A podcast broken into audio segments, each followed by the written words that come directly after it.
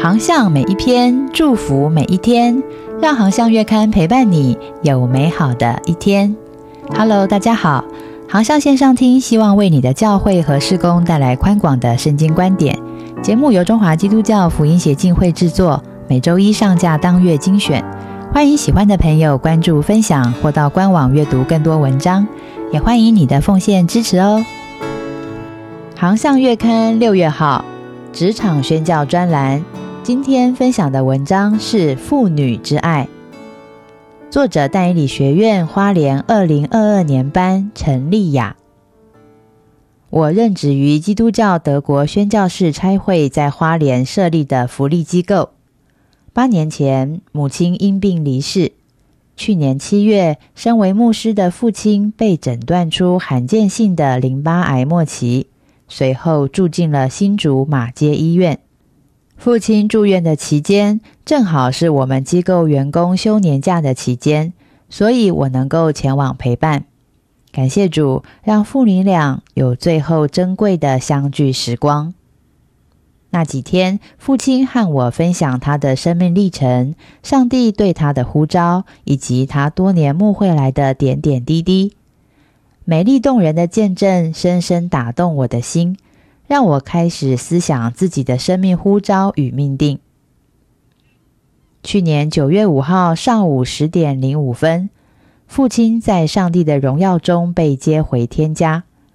我离开新竹，一回到花莲，教会的牧师就再次邀请我报名淡以理学院。这一次，我不再推迟了，一口答应。一直以来，我都持续参与教会的服饰。而工作的职场也是一个服侍的单位。然而，在传福音这件事上，多年来我都不冷不热。一直到在丹尼理学院上课的第一天，梅子牧师分享使命与爱，再加上父亲曾经在毕榻前和我分享他在偏远山区开拓教会和海外传福音的见证，我这才体会到天父的心意。了解好牧人耶稣基督是如何深爱失丧的灵魂，我也从保罗身上学到如何回应耶稣的爱和呼召。为了福音的缘故，保罗遭遇迫害、患难、毁谤、攻击。于是，我也开始为自己的不冷不热与拖延的惰性向上帝认罪。一开始到但以里上课，老师就要求我们建立自己的耶路撒冷名单，并且每天为名单中的人提名代祷。就这样，我的祷告生活被建立了。而当我持续的为名单中的人祷告时，圣灵就开始动工。在但以理学院另外一堂令我印象深刻的课是福音四部的实地操练，福音初级。老师带着我们到闹区，用福音四步中的四个步骤向陌生人介绍耶稣。这是我第一次走上街头传福音，刚开始实在是很放不开，也很怕被拒绝。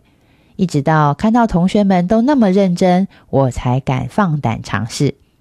我祷告交托，告诉自己每个灵魂都宝贵，一个都不能错过。慢慢的，我不怕了，心想。只要传就对了。然而，特别是被年轻人拒绝时，我心里总有股说不出来的悲伤，因为我知道耶稣非常宝贝这些孩子们。感谢上帝，让我能够在丹以理学院受造就，让我有一颗积极传福音的心智，也更坚定的依靠圣灵，更勇敢、更有信心的面对每个服饰。谢谢我的父亲，也谢谢天父对我一路爱的引领与安排。还喜欢今天的航向文章分享吗？愿航向的文章帮助您有美好的一天。愿上帝赐福您。不可错过的广告时间。Lan Ne To Day Lan Ne Gi Do，上帝正在台湾的每个角落行走，你呢？为台湾祷告计划。预计以七年完成台湾三百六十八个行政区的祷告影片，由各地牧者撰写、录制，辅以当地画面素材，加上中英文双语字幕，经费预估一千八百四十万元。